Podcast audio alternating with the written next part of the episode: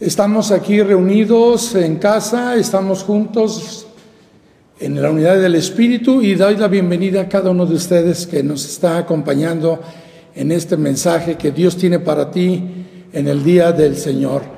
Todos sean bienvenidos, cualquiera persona que nos ve, donde quiera que estés, bendiciones, que Dios te bendiga grandemente.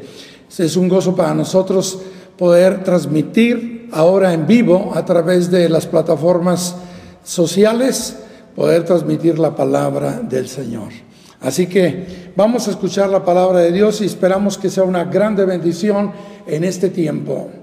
Bueno, pues estamos viendo situaciones difíciles, de dificultad, estamos viendo situaciones de ansiedad, de desesperanza, que qué va a pasar, que qué está sucediendo a nuestro alrededor. Entonces estamos considerando la vulnerabilidad del ser humano a través de la impaciencia en, los hogares, eh, la desesperanza quizás a veces, y entonces en medio de la desesperación hay diferentes estados de ánimo. Pero quiero hacer un llamado el día de hoy. El llamado que estoy haciendo es un llamado a la confianza en Dios. Tenemos que tener nosotros una perspectiva correcta, un enfoque correcto, de tal modo que nosotros podemos ver qué es lo que está pasando a nuestro alrededor. Pero nosotros como hijos de Dios, que creemos en el Señor y que en Él estamos seguros por su palabra, tenemos que tener un enfoque correcto de lo que Dios ha dicho y de lo que podemos tener.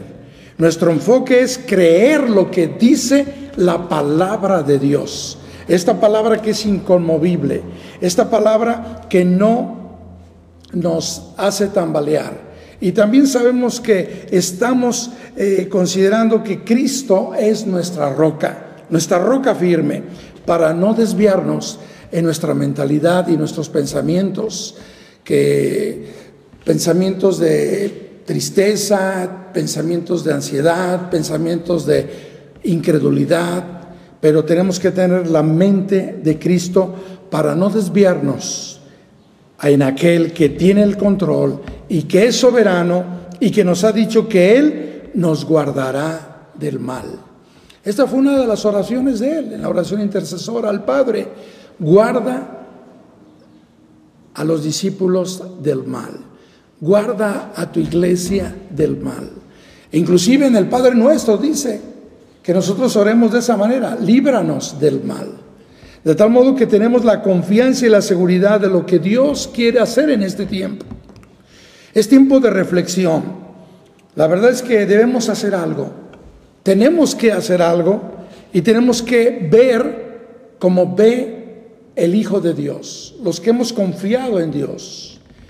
Lo que debemos de hacer es reflexionar que estamos bajo la mano de Dios. Dice San Pedro, el apóstol Pedro, echad toda ansiedad sobre Él, porque Él tiene cuidado de nosotros. También tenemos que hacer algo.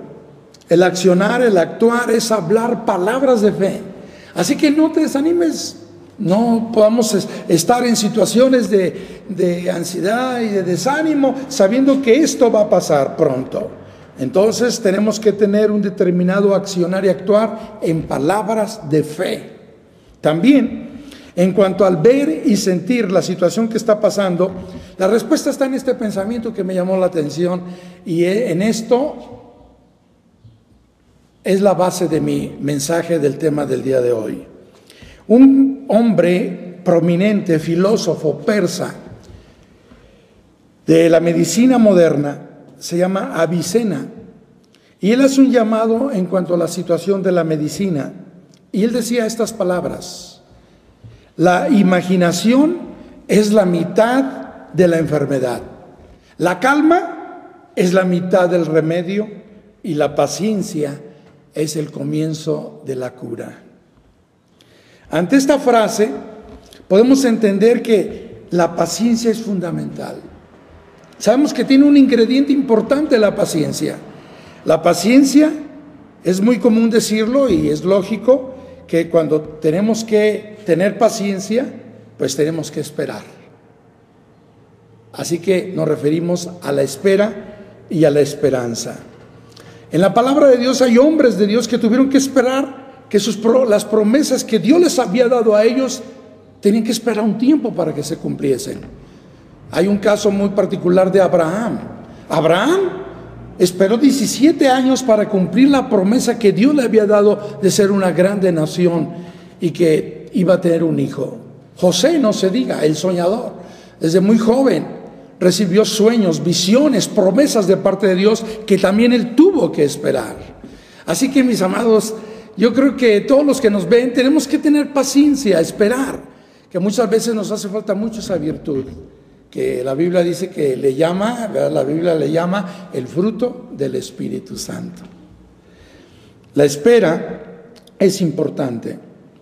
José, el soñador, tuvo que esperar. Ahora, todo tiene fecha de caducidad. El pensamiento sabio de Salomón decía que todo lo que está debajo del cielo tiene su hora. Eclesiastés capítulo 3 versículo 1. Así que el tema de hoy que quiero referirme es lo que decía el apóstol Pedro. Y lo vamos a ver ahí en su primera carta, en el capítulo 1. Abran su Biblia, por favor, si la tienen ahí a la mano. Les invito a que consideremos la palabra y luego vamos a hacer una breve oración para darles el tema de esta plática.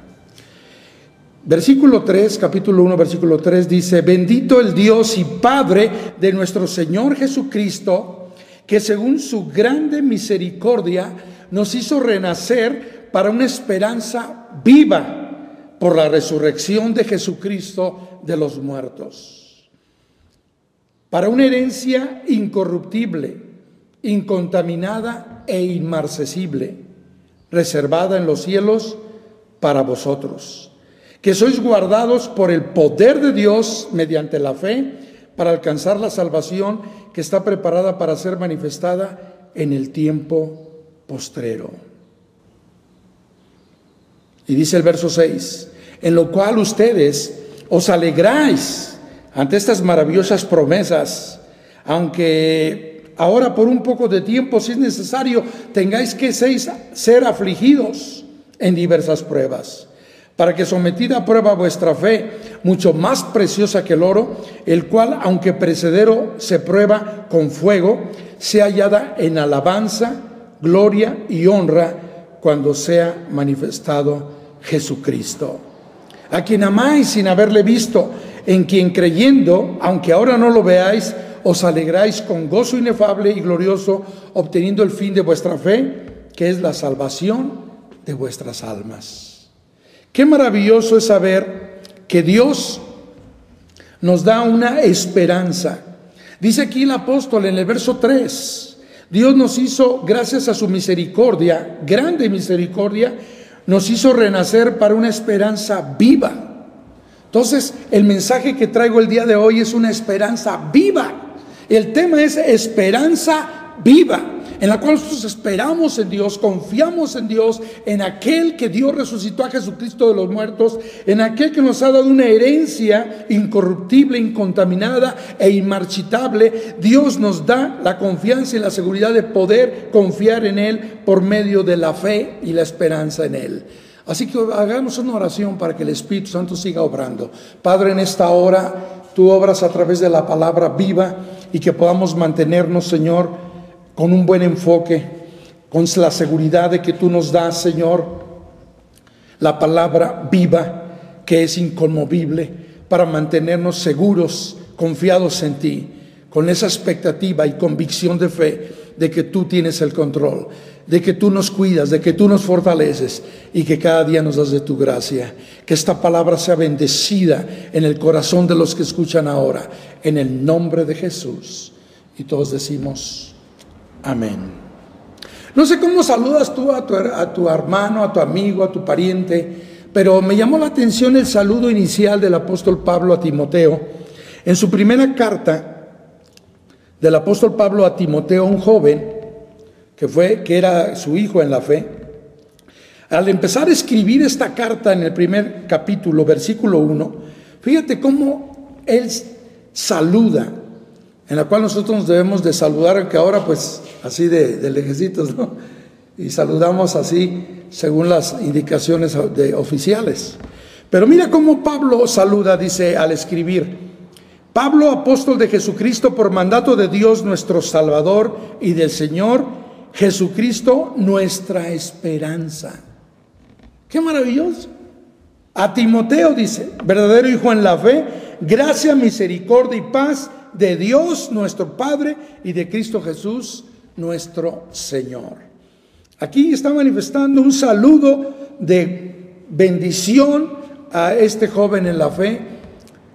Dice, yo como Pablo dice, sabemos que el Señor Jesucristo es nuestra esperanza. Ya que vamos a hablar de esperanza, ¿qué es la esperanza? Nosotros podemos definir la esperanza como algo que esperamos, que, tenemos ese deseo, ese anhelo, ese estado de ánimo que se cree en aquello que esperamos y que pretendemos que puede ser posible. Ya sea a partir de un sustento lógico, pero nosotros nos basamos en la fe y en la seguridad de que esperamos aquello que vamos a obtener según lo que Dios nos ha dicho. Me llama la atención esta frase que dice, un final sin esperanza o una esperanza sin final. Hágame favor. Un final sin esperanza, pues todo acaba mal. Imagínense si no hay un final con esperanza, pues si no, entonces todo acaba mal, no hay a dónde ir, no tenemos expectativa a dónde, qué es lo que queremos o qué es lo que pretendemos recibir. Pero una esperanza sin final, de igual manera, no es esperanza. Se dice que la esperanza muere al último. Es un dicho muy común. Pero la verdad, la esperanza que es esperanza nunca muere. Y si Pablo está diciendo en su carta aquí a Timoteo que Jesucristo es nuestra esperanza, entonces Jesucristo nunca muere, ya no muere. Dice San Pablo en Romanos capítulo 6, versículo 9, sabiendo que Cristo, habiendo resucitado a los muertos, ya no muere. La muerte no se enseñorea más de Él. Él vive para siempre. Él está ahí para protegernos. Él es nuestra esperanza. En las pláticas de los domingos pasados decíamos que teníamos un sacerdote distinto, no como los sacerdotes anteriores que nos guiaban a acercarnos a Dios, pero Jesucristo como su sumo sacerdote, Jesucristo dice en Hebreos capítulo 7, eh, versículo 15 y 16, dice la escritura, y esto es aún más manifiesto si a semejanza de Melquisedec se levanta un sacerdote distinto. Habla de Jesucristo, no constituido conforme a la ley del mandamiento, sino según el poder de una vida indestructible. Bien decía San Pablo, Jesucristo ya no muere. Entonces la esperanza nunca muere, si no, no sería esperanza. Ahora bien, todo lo que nosotros oímos en este tiempo es la palabra de Dios y sus promesas, con la seguridad de que Dios nos da fortaleza, que nos da provisión, que nos da protección en medio de este caos que estamos viviendo. Y entonces la palabra de Dios claramente dice San Pablo que las promesas de Dios son el sí y el amén. Vayan conmigo a segunda carta a los Corintios 1, 18 y 20 y dice, mas como Dios es fiel, verso 18, 1, 18, dice, mas como Dios es fiel, nuestra palabra, dice Pablo, a ustedes no es sí y no. O sea, como entre, entre la luz del día y la medianoche, ¿no? O sea, como una situación de, vamos a ver qué pasa, algo neutral. No, el Señor está afirmando a través del Espíritu Santo, hablando Pablo, porque todas las promesas de Dios, dice el verso 20, son en Él sí. Las promesas de Dios son en Él sí y en Él amén, por medio de nosotros para la gloria de Dios. ¿No se goza? Entonces estamos con seguridad, ¿sí? Pero a causa de nuestra vulnerabilidad como seres humanos, muchas veces tenemos que clamar, tenemos que buscar la forma de a quién refugiarnos. Y sabemos que Jesucristo es la roca firme en la que estamos nosotros parados. Estamos nosotros seguros en Él. Dice la Biblia que aunque Jesucristo fue manifestado en carne, en los tiempos de su carne, en, los días de su carne, dice la palabra, y Cristo en los días de su carne, ofreciendo ruegos y súplicas con gran clamor y lágrimas al que le podía librar de la muerte, fue oído a causa de su temor reverente. Cristo en, el lugar de que vivió como nosotros en carne propia, humanamente hablando, él suplicaba al Señor y él fue librado de, la muerte. Fue oído, fue oído a causa de su temor reverente a Dios. Uno que se compadece en todo según nuestra semejanza. Así que podemos confiadamente acercarnos a Él. Ahora, Dios conoce perfectamente de qué estamos hechos. Humanamente hablando, nos sentimos vulnerables en medio de la prueba, en medio de las situaciones difíciles. Por eso quiero llevarlos al Salmo, capítulo 89. Salmos, capítulo 89, donde vemos la debilidad humana.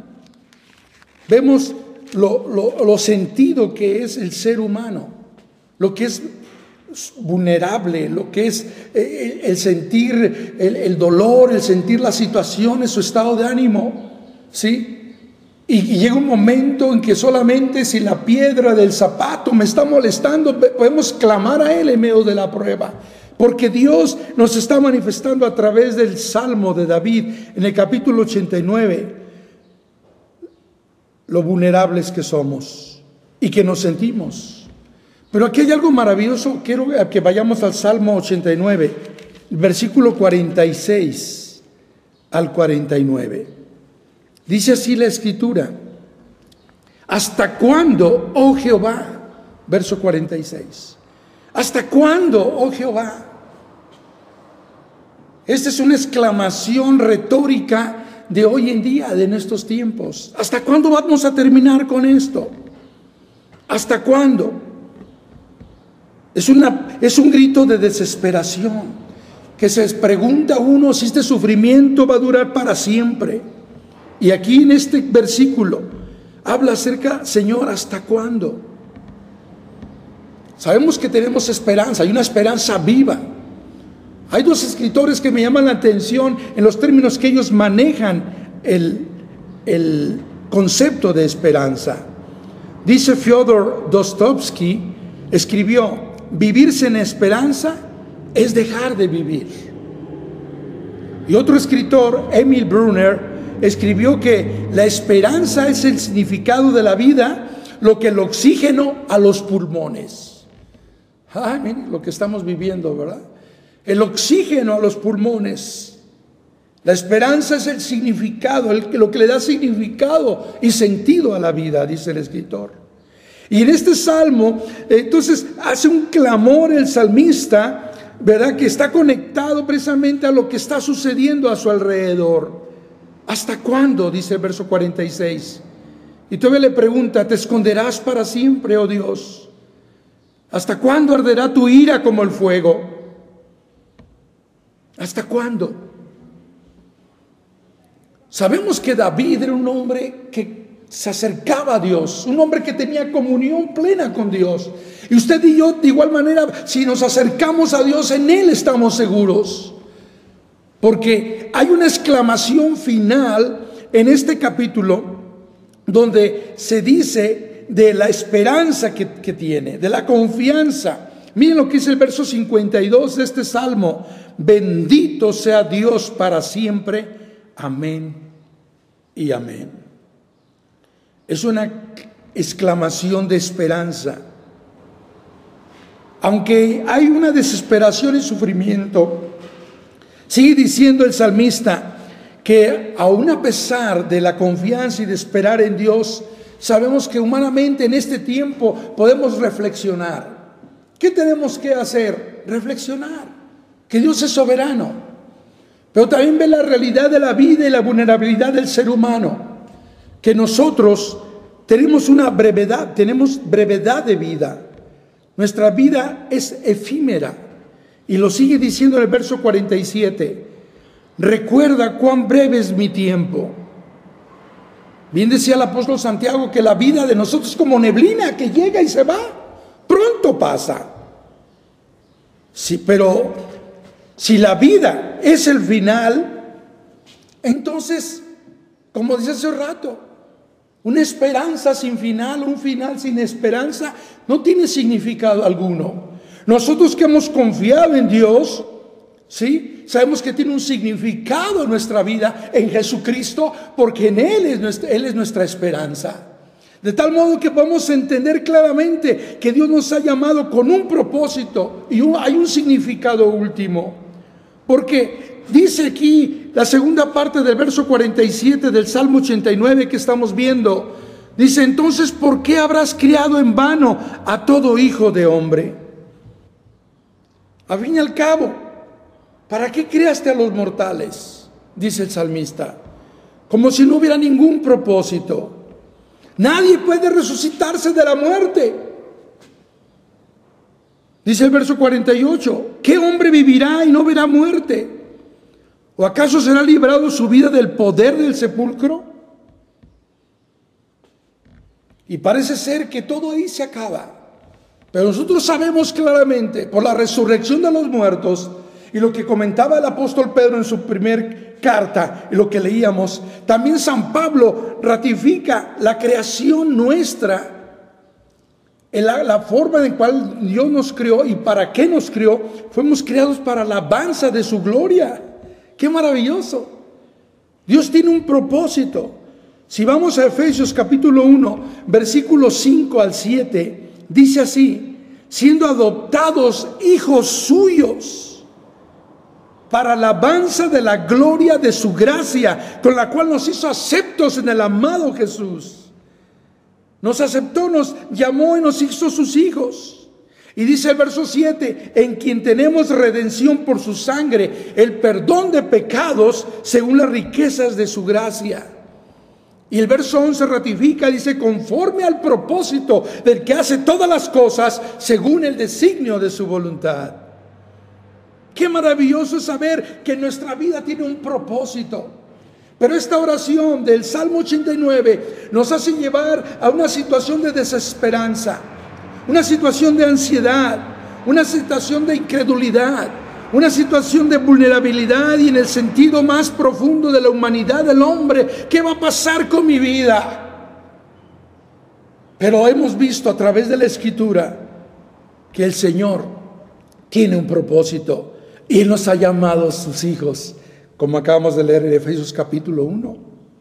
Por eso tenemos que gozarnos en esto. Ahora, el salmista no descarta la esperanza en la resurrección. Miren lo que dice el verso 49.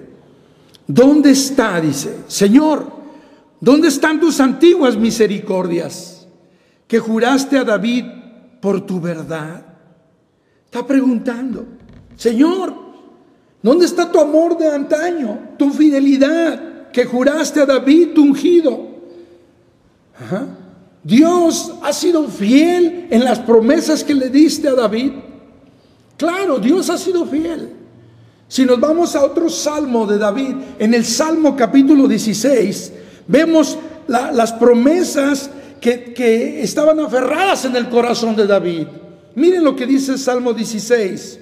Un hombre que tenía la esperanza en Dios, como lo dijo Pedro, ¿verdad? Aunque veía a grosso modo de manera borrosa la perspectiva de fe y de esperanza, lo que había dicho el apóstol Pedro, que Dios nos ha dado, gracias a Jesucristo, una esperanza viva, según el poder de Dios mediante su resurrección. Miren lo que dice Salmo 16, 1 y 2. Dice, guárdame, oh Dios, porque en ti he confiado.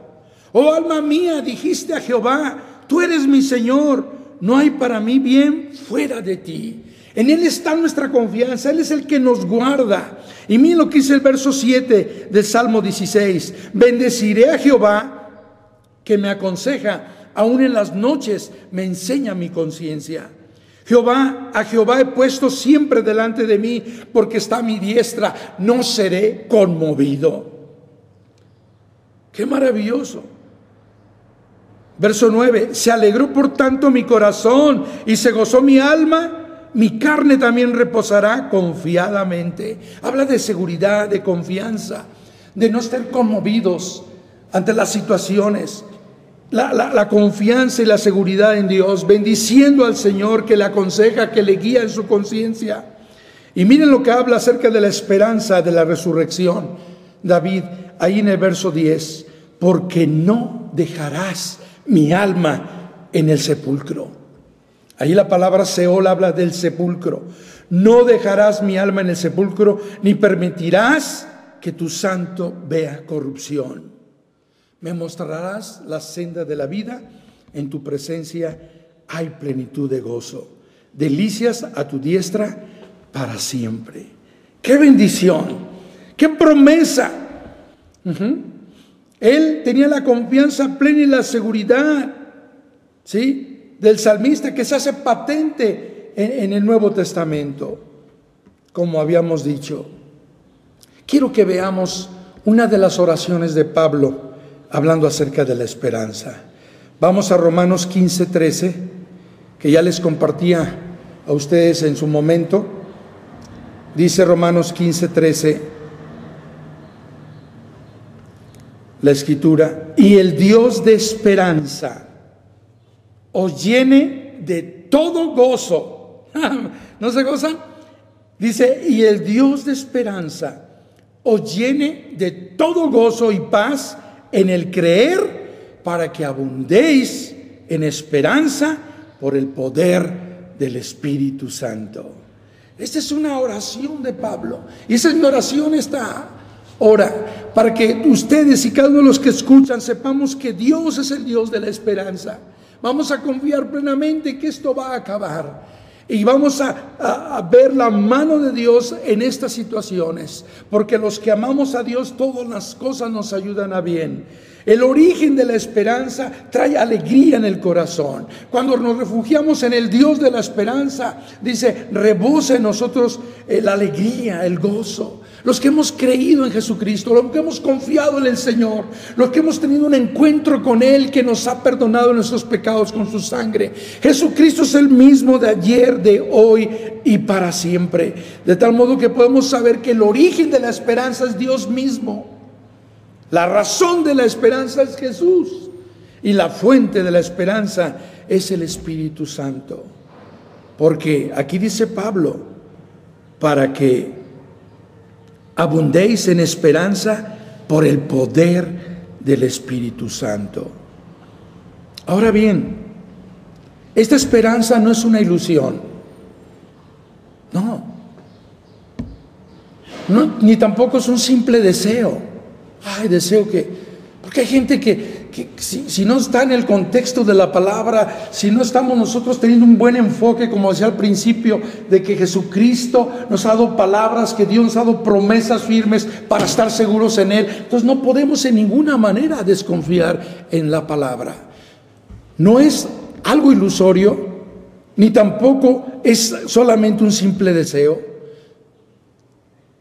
Las promesas de Dios están asentadas y fundamentadas en lo que Dios ha hecho, lo que Dios está haciendo por nosotros, porque sus promesas, escuchen, se basa en, su, en el carácter y la fidelidad de Dios. Esta esperanza es la fuerza motriz de nuestro diario vivir, comenta Erwin McManus. Y él dice esto, la esperanza nos levanta de las ruinas de nuestros fracasos, de nuestro dolor y de nuestro miedo. La esperanza nos ayuda a sobreponernos a aquello que una vez nos pareció insuperable. La esperanza es nuestra capacidad de aguantar, perseverando hasta vencer, y se alimenta de un ingrediente, la esperanza, la paciencia, como decía. Y decía el apóstol Santiago, en su, primera, en su primer capítulo, dice Santiago, en el capítulo 1, hermanos, tened por sumo gozo cuando os halléis en diversas pruebas, sabiendo que la prueba de vuestra fe produce paciencia. Mas tenga la paciencia su obra perfecta o completa para que seáis perfectos y cabales sin que os falte cosa alguna. Santiago 1, versículo 2 al 4. Qué importante es soportar la prueba. Nuestra fe es más preciosa que el oro, decía Pedro, la cual por un breve tiempo somos probados. No os sorprendáis, decía Pedro, cuando os halléis en diversas pruebas. No os sorprendáis, dice el apóstol Pedro. Amados, 1 de Pedro 4:12. Amados, no sorprendáis del fuego de prueba que os ha sobrevenido, como si alguna cosa extraña os aconteciese, sino gozaos, dice, por cuanto sois participantes de los padecimientos de Cristo, para que también en la revelación de su gloria os gocéis con gran alegría. Tenemos la confianza y la seguridad en Dios. Todo esto va a pasar. Estamos confiados en Él. Hay una breve reseña de un panorama oscuro que se veía en, en diferentes épocas que quiero comentarles. Se decía, por ejemplo, en los años 70, el enfriamiento global nos va a matar a todos. Y aquí seguimos. En 1990, el calentamiento global nos va a matar. En el año 2000, Y2K destruirá todo. 2001, Anthrax nos matará. 2002, West Nile virus nos matará. 2003, SARS nos matará. 2005, influenza aviar nos matará a todos. 2006, E. coli nos matará. 2008, la gran recesión destruirá las naciones. 2009, influencia porcina nos matará. 2012, el calendario maya predice el fin del mundo. Esto va, va a acabar. En el 2013, Corea del Norte predice, eh, causará la tercera guerra mundial. 2014, ébola virus nos matará a todos. 2015, ISIS nos matará. 2016, el virus Zika nos matará. En el 2018, Rusia causará la tercera guerra mundial. Y hoy estamos con el 2020, coronavirus nos matará. De todas las demás, el Señor nos libró. Pero Él es soberano, recuerden, y Dios tiene un propósito en todo.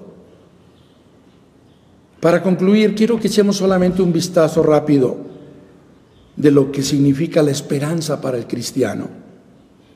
Dice el Salmo 62, versículo 5. Dice la escritura. Vayan conmigo, Salmo 62, 5. Dice, alma mía, en Dios solamente reposa, porque de Él es mi esperanza. La esperanza es real porque se funda en la fe en Cristo, en, un personaje real, que vivimos cara a cara con Él, que nos encontramos con Él. Y no solamente la persona de Cristo, que tuvimos un encuentro real con Dios, sino también el contenido fáctico de las escrituras, el contenido real de las promesas de Dios. Por eso tomamos la palabra que dice el Salmo 62.5 en Dios solamente reposa mi alma, porque en Él viene mi esperanza. Hace un tiempo, hace un poco tiempo, en enero, yo ministraba la palabra aquí en la congregación acerca de un tema que se llama vida inconmovible. Y veíamos el Salmo 27 de algunas declaraciones que tenemos que tomar como palabra nuestra. Y es muy Acorde ahora a lo que estamos viendo, que leamos los últimos dos versículos de Salmo 27, por favor, 13 y 14. Dice Salmo 27, 3, 13 y 14. Hubiera yo desmayado, hubiera yo desmayado, si no creyese que veré la bondad de Jehová en la tierra de los vivientes. Aguarda a Jehová, esfuérzate y aliéntese tu corazón, sí, espera a Jehová. Miren qué maravillosa promesa y qué hermosa palabra que tiene que hacer eco en estos días. Así que el significado profundo de la esperanza en el creyente es esto. La esperanza bíblica es posible cuando existe la creencia en el Dios vivo que actúa e interviene en la vida humana y en lo cual se puede confiar para mantener sus promesas. Y me gustan estas definiciones de la esperanza y quiero que las escuchen. La esperanza es la expectativa incuestionable de la realidad futura de las bendiciones de Dios. Oh, qué maravilloso. Es incuestionable, no podemos discutir con Dios. Dios lo ha dicho y Él lo va a hacer. Él ha prometido estar con nosotros todos los días hasta el fin del mundo. Él ha dicho, aunque ande valle de sombra de muerte, no temeré mal alguno. Él ha dicho en el Salmo 112, 7, no temeré de malas noticias. Mi corazón está firme, confiado en Dios. Así que quiero repetir esta expresión. La esperanza es la expectativa incuestionable de la realidad futura de las bendiciones de Dios, basado en la manifestación de las acciones fieles de Dios como se revela en la Biblia. La palabra esperanza entonces en la, en la Biblia expresa confianza y seguridad. Sabemos que Dios quiere que estemos seguros en Él a través de nuestros pensamientos aferrados a su palabra. Un cristiano siempre tiene esperanza porque tiene a Dios en su corazón. Y la esperanza siempre está a la vanguardia de sus pensamientos. Siempre está confiando en lo que Dios es y en lo que Dios puede hacer. Así que yo les invito para que podamos en esta hora entender lo profundo que es esta esperanza viva. Jesucristo dijo claramente en su palabra, en el mundo tendréis aflicción, pero confiad, yo he vencido al mundo. La paz os doy y mi paz os dejo, y no como el mundo la da, yo la doy. Siempre he tenido presente desde mi juventud esta paz que es segura, esta paz que trae vitalidad a mi vida de fe, esta paz que Dios nos ha dado y que sobrepasa todo entendimiento. Dios les bendiga a todos y vamos a hacer una oración. Ahí donde están, confiando en la esperanza viva del Señor. Padre, estamos hablando acerca de confiar en ti.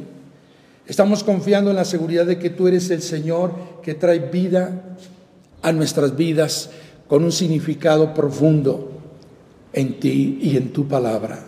Gracias Señor, porque podemos decir como el salmista, aguardando y confiando, tomando ánimo y alentándome en la espera de lo que tú vas a hacer porque hubiera yo desmayado si no creyese que veré la bondad del Señor en la tierra de los vivientes.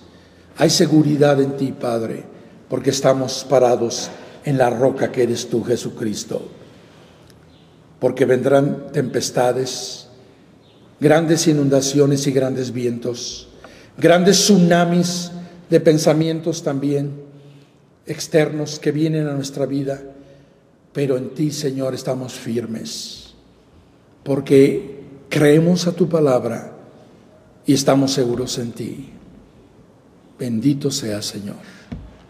Ahora bien, si hay alguien aquí que no ha recibido a Jesucristo como su Salvador y Señor, yo te invito, ahí donde estás en tu casa, inclina tu cabeza y dile, Señor, en medio de este caos, en medio de la desesperación, en medio de la necesidad financiera, en medio de mi situación, de mi estado de ánimo, cualquiera que este sea, trae fortaleza, Señor, a mi corazón. Dile ahí donde estás, trae de tu paz.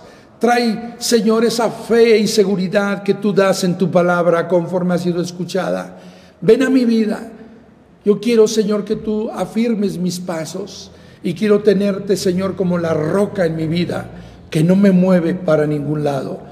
Y en ti, Señor, estoy seguro Gracias Señor porque puedo recibirte como mi Salvador y Señor.